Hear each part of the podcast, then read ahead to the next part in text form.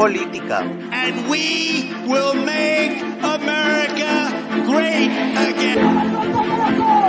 Deus, patria, familia. Muito obrigado. futuro nos pertenece a nosotros, a los patriotas, no a los globalistas ni a los separatistas. Y por eso decimos, Vox Plus Ultra, España Plus Ultra, España siempre, viva España. Religión. Te fue crucificado con él, para que el cuerpo del pecado sea deshecho, a fin de que nos sirvamos más al pecado. Sin esta mortificación inicial y errada. Si usted está jugando con todas estas cosas y no entiende la importancia de la cruz, usted no entiende lo que Cristo hizo. Usted ve a Cristo muriendo por usted. Si eso no quebranta su corazón de piedra, no sé qué lo va a romper. Nosotros no somos pecadores porque pecamos, sino pecamos porque somos pecadores por naturaleza. En el corazón de la teología reformada está la afirmación de que la teología es vida, porque la teología es el conocimiento de Dios. Y no hay conocimiento más importante que exista para informar nuestras vidas que el conocimiento de Dios. Conspiración. Así que sean bienvenidos a Política un poco más. Hola amigos de Política un poco más, sean bienvenidos a un nuevo episodio de podcast. Hoy tengo el gusto de tener una vez más con nosotros a nuestro querido amigo Shalom Pérez Carranza. Muchísimas gracias por estar acá con nosotros, Shalom. Es un gusto poder platicar con vos. El gusto es mío, Alejandro. Gracias por la invitación. Excelente, y pues a vos te tocó el gusto o el honor o la tristeza, no sé cómo llamarle, ya verás vos, de tener Un el poco. último, el, eh, el tener el último episodio del año. No, hombre, Así gracias por el privilegio entonces. Excelente, gracias por haber aceptado la invitación. Y hoy vamos a tocar un tema que es bastante ah, controversial, por así llamarlo, popular también, amado por muchos, odiado por otros, criticado por bastantes y antibíblico también. Entonces, vamos a hablar, eh, el tema en general va a ser, ¿qué pasa el 31 de diciembre? En el sentido de las profecías, las proclamas proféticas, las noches de los decretos, eh, etcétera, etcétera, etcétera, que vienen a decir cómo será el año ah, que está por entrar.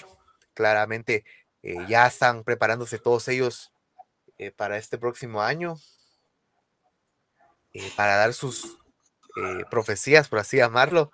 Así que vamos a hablar acerca de esto. ¿Y cuántos no hemos visto imágenes como estas, donde alguien o alguna iglesia o algún miembro reconocido hace algún llamado al 31 de octubre, perdón, 31 de diciembre, 31 de octubre de la reforma, perdón, el 31 de diciembre, hacer una, una vigilia, Te salió lo carnal, que celebraste Halloween, déjate cosas. cabal, no, la reforma, la reforma. Entonces, eh, ¿cuántos no hemos visto propaganda como esta, donde hacen un llamado al 31 de diciembre a llegar a una vigilia, donde te van a decir qué es lo que va a pasar el próximo año, qué tiene Dios para decirte ah, para el próximo año? Invitan profetas, apóstoles, eh, artistas internacionales, claro. eh, y ahí dicen un montón de cosas y podemos a comprobar por años anteriores que la gran mayoría de las cosas no se cumplieron, ¿verdad? Así que vamos a hablar acerca de eso. Entonces, me gustaría que iniciaras hablando vos.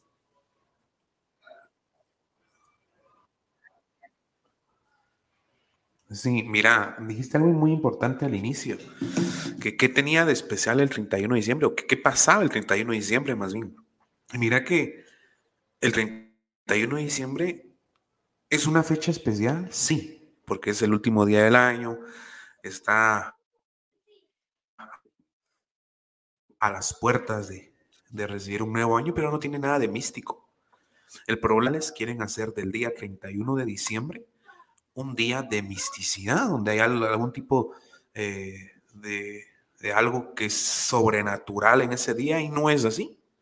El 31 de diciembre nada más marca el último día de nuestro calendario y nada más.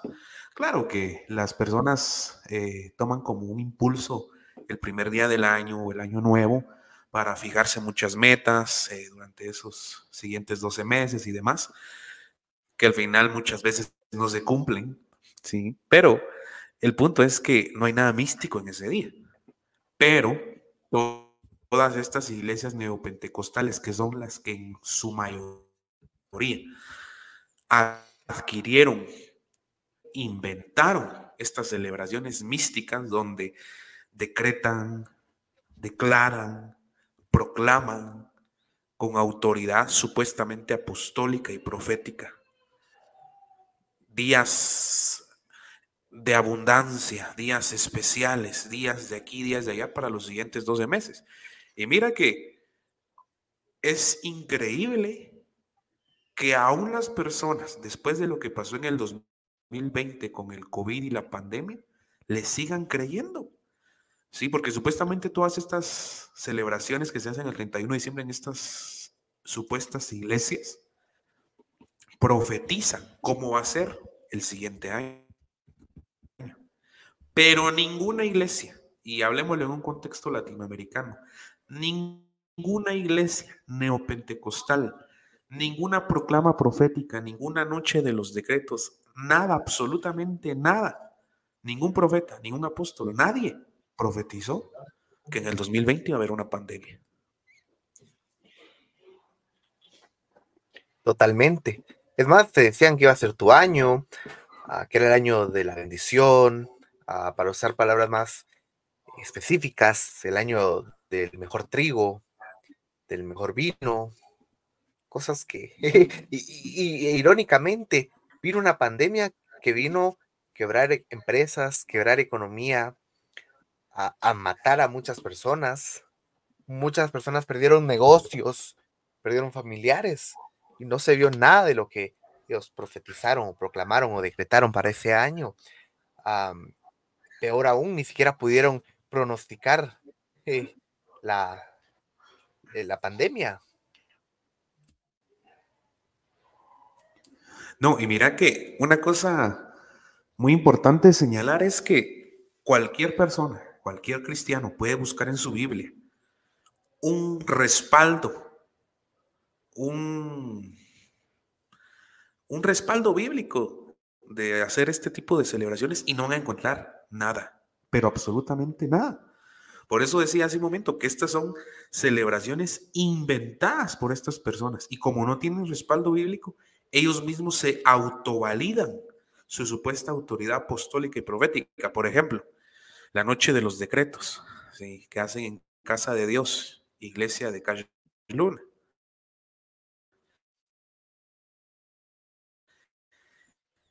Es esta noche la única celebración en la, iglesia Casa de Dios donde anuncian a Cash Luna como apóstol.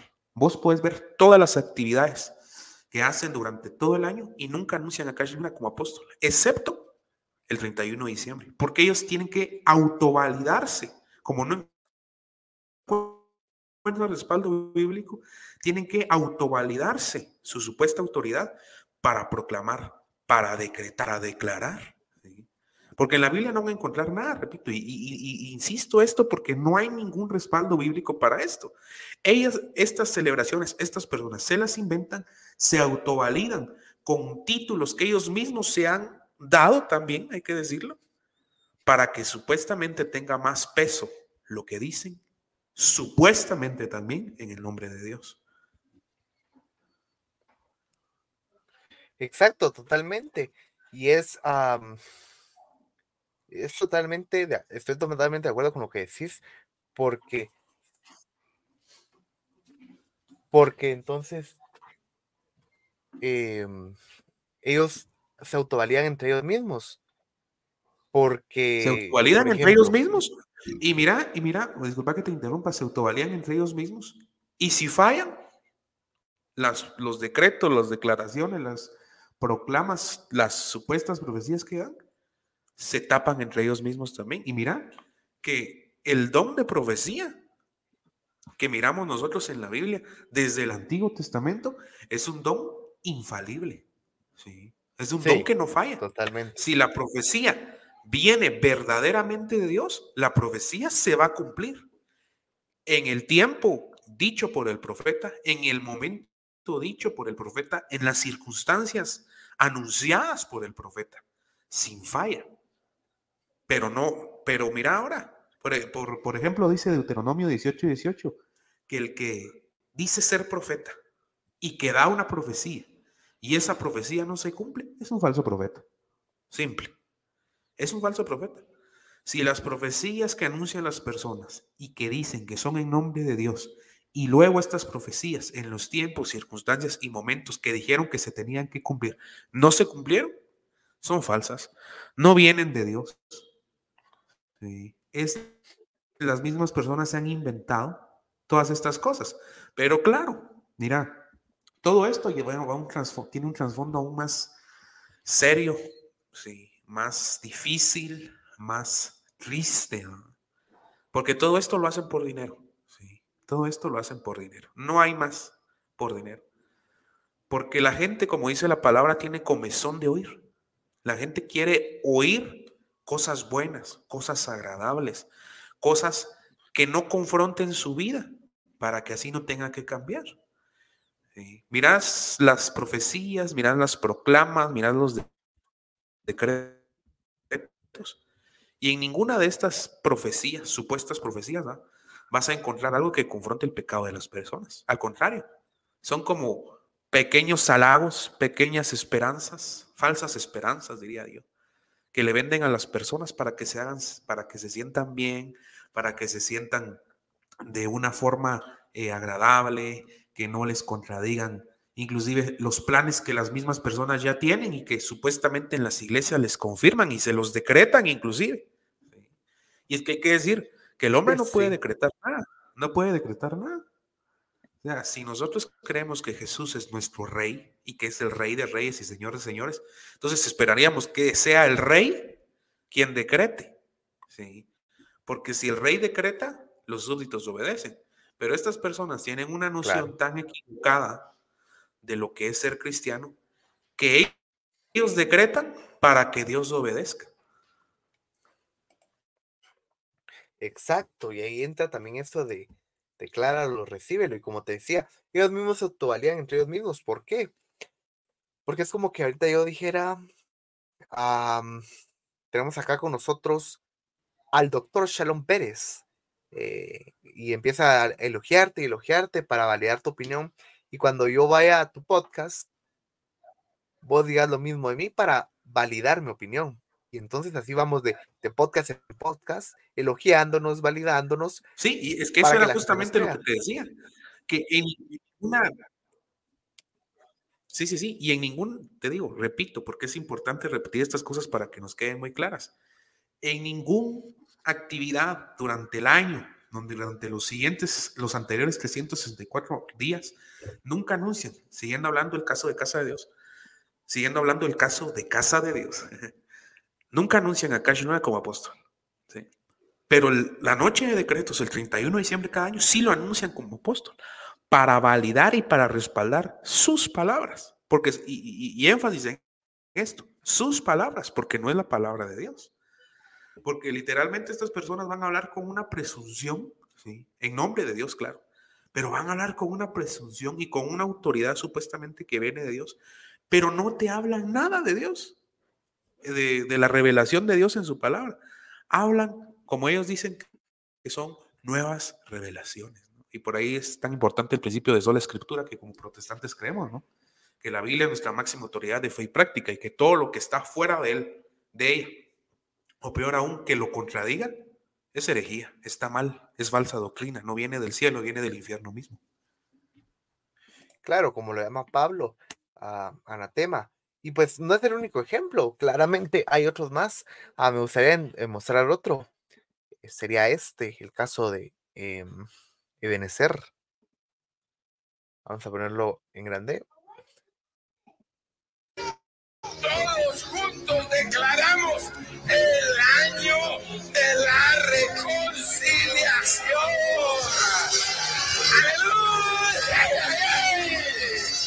Pero ahora que vemos esta palabra profética más segura, tenemos que reconocer que viene un año de recuperación. Por lo tanto, en el nombre de Jesús, hoy parado aquí en este lugar, 31 de diciembre del 2020, año que muchos no recordarán con alegría, nosotros estamos proclamando que habrá de haber una recuperación y apostólicamente, proféticamente, evangelísticamente, pastoralmente, magistralmente, proclamo el año de la recuperación. Y este año 22 vamos a tener que explicar mucho esto que le voy a decir. Lo tenemos que explicar porque este año 22 es el año de la reivindicación. Dios va a traer la reivindicación sobre los suyos. Dios va a traer la reivindicación sobre nosotros. Así que aquellos que han fallado, aquellos que tropezaron, aquellos que no son dignos, aquellos que no son dignos de honra, yo les quiero decir que este año es un año de reivindicación y que con la autoridad que Dios ha entregado a mi vida, no por lo que yo soy, sino por lo que Él es, yo vengo en el nombre de Jesús bajo la unción apostólica, profética, evangelística, pastoral, magistral, vengo diciendo, como siempre lo digo, por lo tanto, declaramos el año 22, el año 2022 como año de reivindicación, el año de la reivindicación. Dale un aplauso bien fuerte. Yo vengo hoy diciendo, por lo tanto, proclamo el año del reconocimiento, para tu vida. Eso es.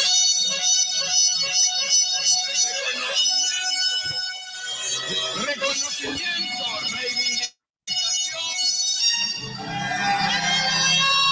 Es un guerrero arrodillado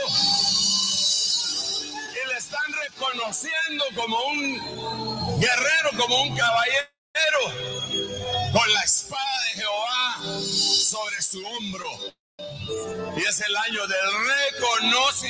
el año en el que Dios te dará el galardón reconociéndote las cosas que has hecho.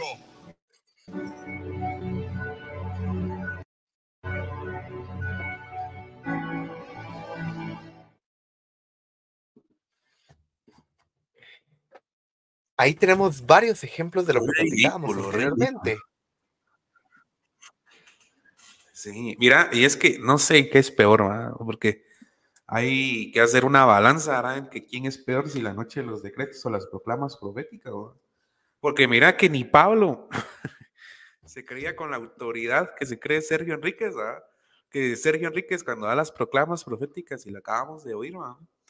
dice que con la autoridad profética, apostólica, pastoral, magisterial, evangelista, o sea, se- él tiene los cinco ministerios, ¿verdad? Qué cosa que ni siquiera el apóstol Pablo tenía, imagínate. Pero mira, es lo, es lo que estábamos hablando y es digno de repetir nuevamente, la autovalidación que se dan ellos mismos para que la gente les crea.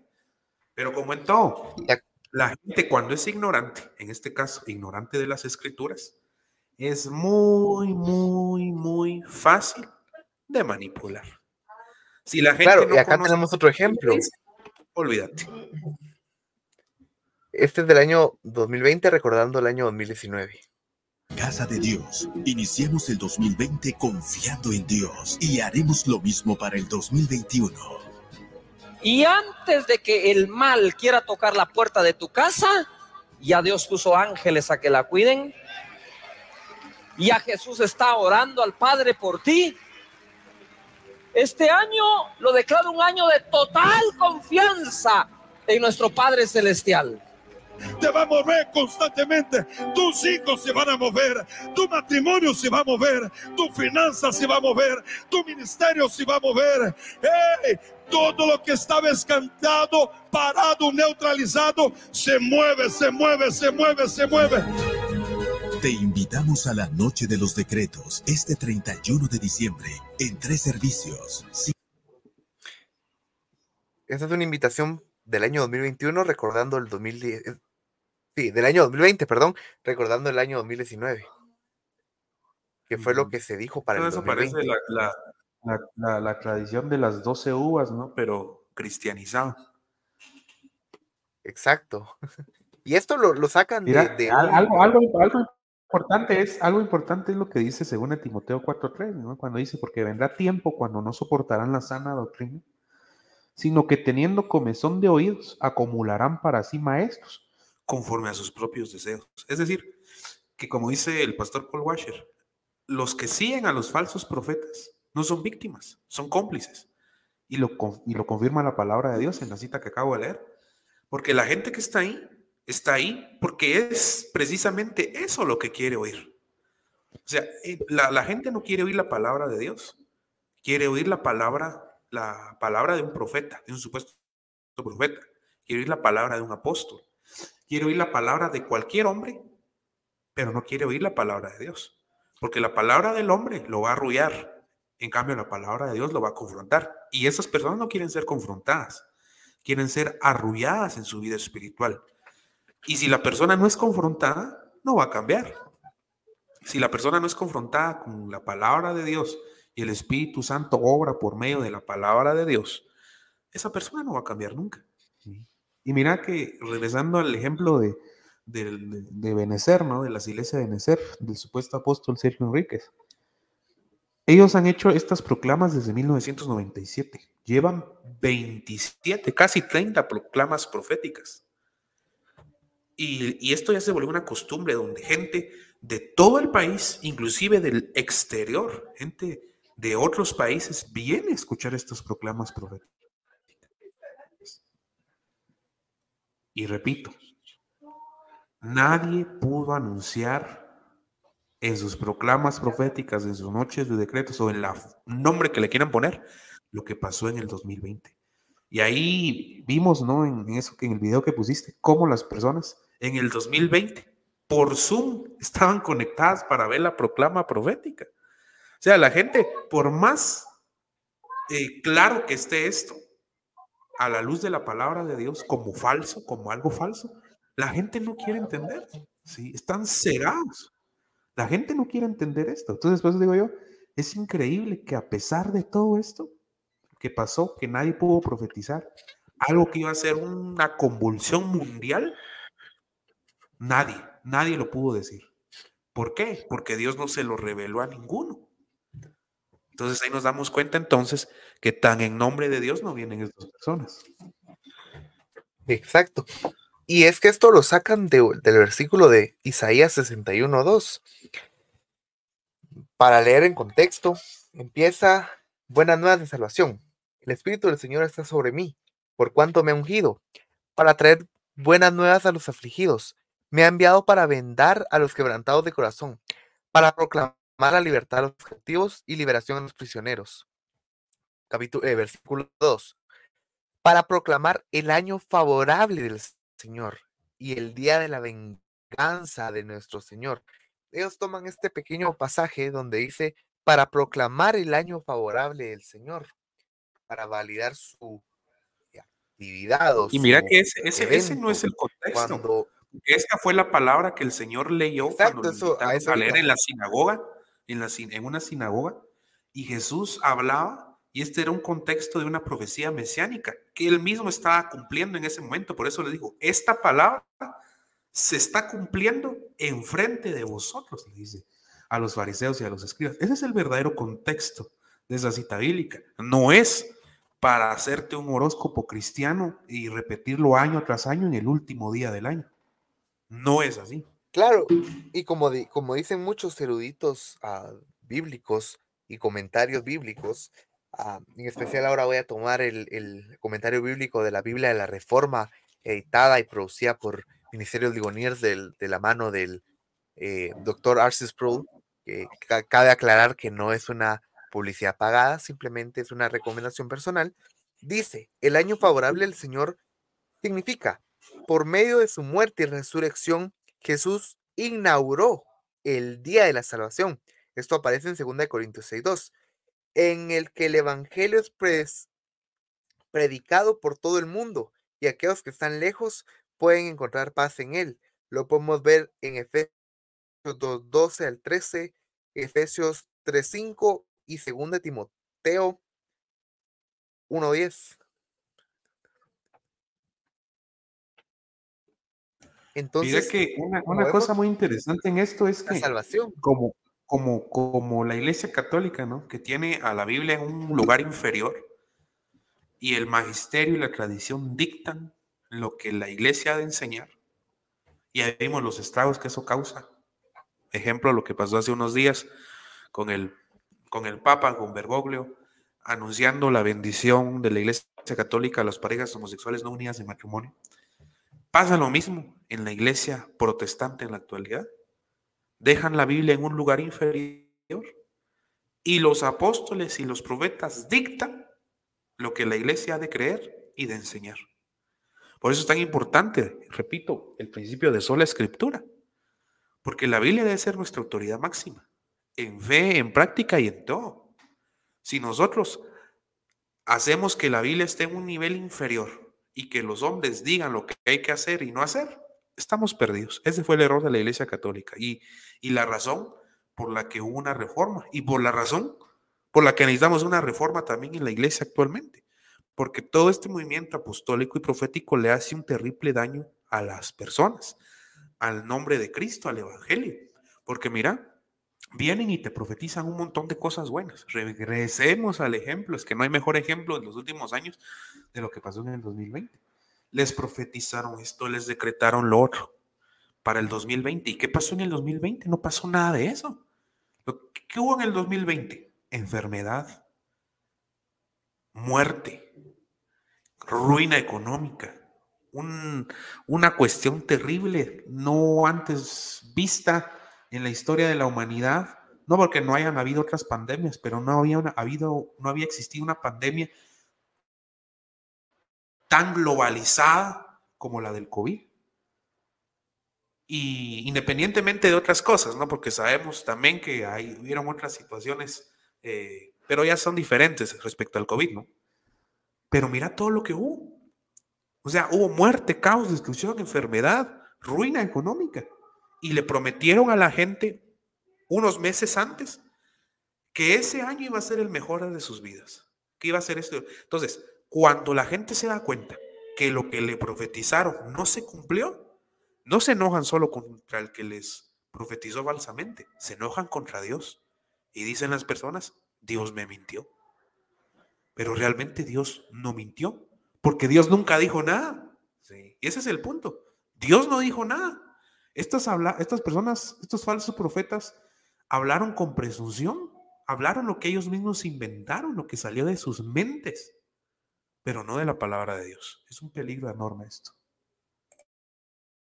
Totalmente, y como siempre he dicho, ah, irónicamente, eh, la portada de The Economist ha tenido más aciertos que todos estos personajes que hemos visto. Exacto.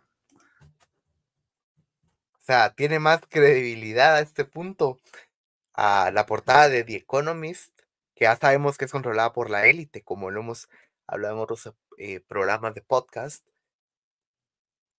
eh, que todos estos personajes que dicen que, traen revelación del Señor y que Dios les dijo y esto y lo otro. Entonces, sí, las personas caen muchas veces porque es lo que en estos círculos, porque es lo que quieren oír. es lo que los hace sentir bien. Sí, y mira que esto es, esto es, esto es muy eh, cautivante, ¿va? es muy tentador, o sea, es algo que seduce a las personas, porque el ser humano está inclinado a lo malo y está inclinado a querer conocer su futuro. Pero la palabra del Señor no nos llama a querer conocer el futuro, ¿sí? no nos llama a, a pretender conocer el futuro, sino confiar en el Dios que controla la historia, ¿sí? pasado, presente y futuro. ¿sí? El Señor no nos revela nuestro futuro porque Él quiere que aprendamos a confiar en Él y eso es fe. Entonces, lo contrario es el diablo, ¿no? Los horóscopos, ¿no? Que te leen las cartas, que te leen el futuro. La adivinación. Y lo mismo es esto, ¿sí? Pero cristianizado, ah, supuestamente cristianizado. Entonces es un, un horóscopo cristiano, ah, donde le quieren decir a la gente cómo va a ser el año que viene, en nombre de Dios, cuando Dios no ha dicho nada, y luego la gente se decepciona. Y, y qué bueno que solo se enojara, ¿va? en contra de la fe, se enojan en contra de Dios. Total, y, Y es- eso es se vuelven lamentable. enemigos de Dios, precisamente por estos falsos maestros que van a tener una condenación mayor, mayor, porque con sus falsas enseñanzas acarrean a muchas personas al infierno. Y luego estas personas en vida no solo se vuelven enemigos del evangelio, sino que hacen que otras personas, por medio de lo que ellos han vivido, se vuelvan enemigas de la fe también, enemigas del evangelio. Totalmente. Y otra cosa que se pone de moda en estas fechas es los pactos de Año Nuevo. Bien y siembra tu semilla para tener una cosecha en el 2024. Eh, pon tu pacto en el altar. Pacta esta palabra para el 2024. Cuando no necesitamos pactar con Dios, mejor dicho, no podemos pactar con Dios. Y justamente ayer hablaba de esto con algunas personas. eh, no podemos pactar con Dios porque para hacer un pacto hay que tener igualdad de condiciones y nosotros no estamos en una igualdad con Dios, porque Dios es soberano, es el rey. Nosotros solo somos los súbditos. Somos la, la gran diferencia entre creador y criatura. Y los pactos, y se, y se basan en los pactos que Dios hacía ah, en, en la Biblia, pero los pactos bíblicos eran pactos que Dios le ordenaba a la- al pueblo Israel o a los cristianos, dependiendo del contexto. No era algo que, a, por ejemplo, se le ocurriera a Moisés, a David o a algún otro héroe de la fe que haya dicho, yo quiero pactar con Dios. No, sino al revés, Dios creó el pacto y el hombre tuvo que obedecer. Definitivamente, y, y lo has dicho, ah, mirás, por ejemplo, puedes leer el Antiguo Testamento, cómo Dios hizo un pacto con Abraham, por ejemplo. ¿sí? Él le dijo que su descendencia iba a ser como las estrellas del cielo, como la arena del mar. Pero no, no miras ahí la palabra Abraham diciendo, bueno, está bien, es cierto, está bien ese pacto, pero yo también quiero poner algunas condiciones. No. Dios pacta, el hombre obedece para poder ser parte de ese pacto.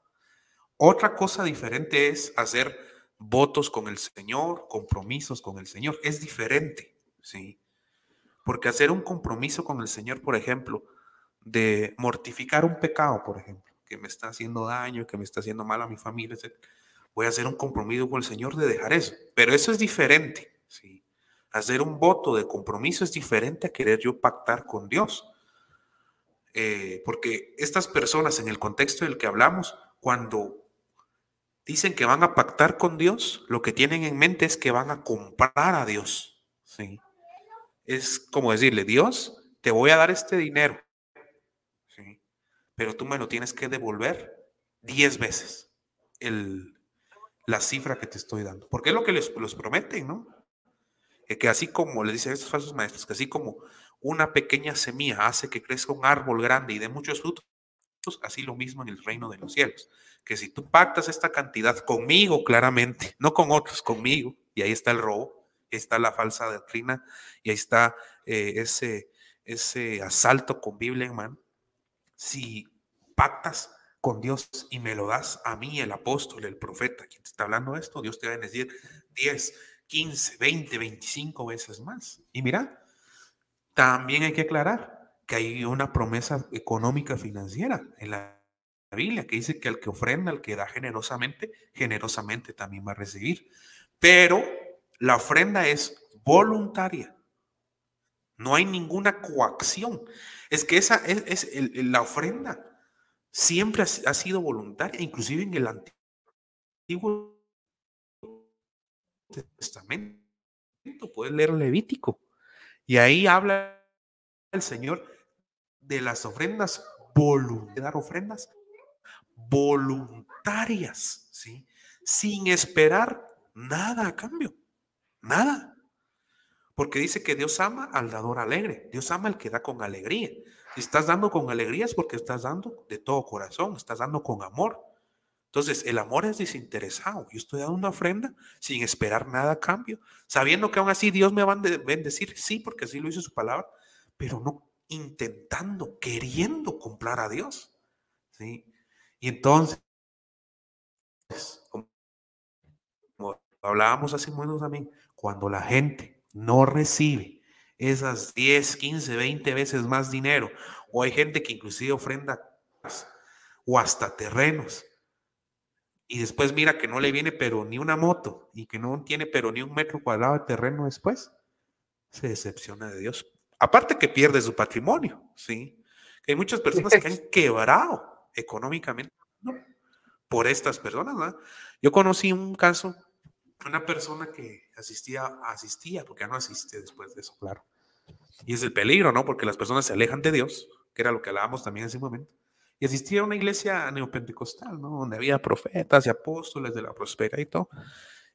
Y da en pacto con Dios al apóstol que llegó de visita, al profeta que llegó de visita en ese momento, un bus que era el, el, el, el medio por el que él trabajaba. Él trabajaba manejando el bus, era su bus, no era de una línea que él tenía, que era solo el, el empleo, no, él era el, dueño de ese bus y lo ofrenda, lo pacta, porque le dijeron que iba a recibir. Si él daba ese bus, él iba a recibir después dos. Mira, para no hacerte la larga, va, el pobre amigazo quebrado totalmente, súper endeudado, porque se quedó sin su fuente de ingresos. Y aquí supuestamente Dios había hablado. Entonces empezó a decepcionar de la fe, se alejó de la iglesia. Y ese es el peligro, porque la consecuencia más grande es que la gente se va a alejar de Dios. Al verse decepcionada por estas personas, se va a alejar de Dios. Va a blasfemar el nombre de Dios. Y va a hacer que otras personas se vuelvan enemigas de la fe también. Claro, y me, gustaría recomendar, eh, lamentablemente no tenemos todo el tiempo ah, para poder leer este artículo tan importante que sacó el día de ayer Coalición por el Evangelio, eh, escrito por Víctor Saldaña, el cual dice, no necesitas pactar con Dios para el año nuevo. Y es un artículo donde explican a más profundidad y con referencias teológicas, históricas, bíblicas, eh, por qué no se pacta con Dios en Año Nuevo y por qué no podemos hacer un pacto nosotros con él, simplemente al revés, o solo se puede hacer al revés. Eh, está muy bueno como recomendación una vez más. Eh, le recomiendo a la audiencia este podcast eh, que vayan a leer este increíble artículo. Se los voy a dejar en el link de la descripción. Em, y sigan los artículos de Coalición por el Evangelio. son hermanos protestantes, reformados, de sana doctrina. Entonces, acá te explican bastante, que era lo que estábamos hablando, ¿verdad? Y te tiran citas como esto, eh, acá mm, podemos ver, ¿verdad? Y por qué el único pacto que, hay, que, que podemos hacer realmente o podemos ser copartícipes es el nuevo pacto eh, en el cual Cristo obtiene, o bueno, carga con nuestros pecados eh, para darnos vida eterna. Entonces, y mira que tocaste un tema muy, muy, importante ahorita sin querer, creo yo, Porque otra iglesia neopentecostal, otra iglesia neopentecostal en Guatemala son las iglesias Betania. Sí. Sí. Y, y la- las iglesias Betania tienen como lema, justamente, lo mejor de tu vida está por venir. Y ellos hacen, mira, como esto es como un virus, ¿va? que se va pegando en todos lados, ¿va? porque como, como miran que esto pega, que jala gente y por ende dinero, plata, entonces lo replican en muchos lugares, ¿va? y ellos ya hacen su propia actividad, no recuerdo el nombre. Pero mira, para aclarar eso, ¿va? lo mejor de tu vida está por venir, dicen. Lo mejor de la vida de los cristianos ya vino, que fue Cristo mismo cuando se encarnó, que es precisamente lo que celebramos en Navidad, que el verbo se hizo carne, que el Dios todopoderoso, Rey de reyes, Señor de señores, creador y sustentador del universo y de todo lo que hay y de todo lo que existe, el único y verdadero Dios, se hizo carne, se encarnó, ya vino, sí, ya vino. O sea, la gente, y, ya tomando en cuenta todo lo que estábamos hablando, la gente cree en estas cosas, es partícipe de estas cosas, porque tiene su vista puesta en lo terrenal y no en lo eternal. La gente está preocupada por prosperar económicamente, pero no está preocupada por prosperar espiritualmente, que es lo que realmente vale la pena. De nada sirve tener un carrazo, tener una dos, tres, cuatro, cinco casas, tener un buen empleo, tener esto y todo aquí en la tierra, como dice la Biblia, ¿no? ¿De qué le sirve al hombre ganar el mundo? Si al final va a perder su alma. De nada. Entonces, todas estas personas están tan afanadas con lo terrenal que se les olvidó que un día van a morir. Como la parábola del rico insensato, donde dice Jesús, cuenta esta parábola, dice que el hombre había cosechado tanto, que había tenido una, cosecha tan, pero tan buena que ya no sabía ni qué hacer con tanto derribó sus graneros viejos e hizo unos nuevos muchísimo más grandes. Y dijo, ahora sí voy a vivir, voy a gozar, voy a beber, voy a reposar, ya no voy a hacer nada, ya tengo para vivir muchos años. Y dice que esa noche se le aparece el Señor y le dice, eres un tonto. Esa, es una de las traducciones, ahí la Reina Valeria del 60 le dice que es necio, insensato. Pero una traducción es, a esa palabra es tonto. Él dice, eres un tonto esta misma noche te vas a morir. Y todo lo que ganaste y todo lo que hiciste, ¿de quién va a ser? Igual de tonto, dice Jesús, es aquel que es rico aquí en la tierra, pero que no es rico para con Dios. Entonces, el error de estas cuestiones es que las personas quieren ser ricas aquí en la tierra, pero no buscan ser ricas para con Dios. Pueden estar engañadas, no, mejor quitemos el pueden, están engañadas. Pero puede aún así que algunas personas que están ahí, y yo lo creo, son verdaderamente creyentes. Pero están engañadas en este punto, porque hay muchas personas que han salido de estas iglesias neopentecostales, que se han dado cuenta del error, pero el error, las herejías, las falsas doctrinas, se pueden ver única y exclusivamente cuando son puestas a la luz de las escrituras. Y cuando la gente lee el Nuevo Testamento específicamente, cuando hay un montón de advertencias contra las falsas doctrinas y contra los falsos maestros, dice que el, entre tanto, dice que las, estos falsos maestros hacen mercadería de las personas. No lo, porque son falsos, porque si fueran verdaderos pastores, verdaderos profetas, eh, verdaderos eh, siervos del Señor, mirarían a las personas como almas preciadas. Pero como son falsos maestros y no vienen del Señor, no miran a las personas como almas preciadas, sino como simple mercadería. Por eso les sacan y les sacan y les sacan y les sacan plata a las personas. Y no les importa cómo vivan, qué hagan, qué digan, no importa. Siempre y cuando esté su pacto, su ofrenda, su plata ahí. No les importa. Entonces, esto es algo que tiene que hacer reflexionar a quienes nos oyen y tal vez son parte de todas estas cuestiones a estos falsos profetas, a estos falsos pastores, a estos, no les importa su vida. No les importa nada de ustedes. Lo único que les importa es su dinero. Por eso es que hacen estas proclamas, estos decretos donde quieren endulzarles el oído para que no se vayan de sus iglesias, para que ustedes se sientan seguros de sí mismos, con el autoestima alta y aquí y allá, siempre y cuando den sus pactos, siempre y, cuando, siempre y cuando les den su dinero, pero no les interesan sus almas. Entonces, yo creo que es importante, como dijimos al inicio lo estábamos diciendo durante todo este podcast, regresar a las escrituras, porque solo las escrituras nos van a dar luz no solo en este tema, sino en cualquier tema de nuestra vida diaria, en los que tengamos algún tipo de confusión. Totalmente de acuerdo. Pues muchísimas gracias, eh, Shalom, por haber estado una vez más con nosotros. Eh, la verdad es que sí es un tema bastante importante. Eh, lamentablemente la gente ahí sigue, no le importa lo que, lo que, aunque les muestren lo que diga la Biblia, lo que han dicho los cristianos históricamente. Ahí siguen. Em, pero hay que seguir en la lucha eh, de la santa verdad, que es la Biblia, que es el Evangelio. El Evangelio de verdad, no, no un Evangelio eh, impuro o anatema, como lo llamaría el apóstol Pablo. Así que pues gracias por haber estado con nosotros. También quiero agradecer a toda la audiencia que nos ha acompañado a lo largo de este año. Muchísimas gracias ah, por haber em, oído, comentado, compartido. Este año eh, hubo muchos momentos alegres, muchos momentos tristes, muchos momentos de confusión, por así llamarlo. Eh, tuvimos bastantes candidatos eh, que, nos, que, que tuvimos la oportunidad de conocer a bastantes candidatos y sus planes de gobierno.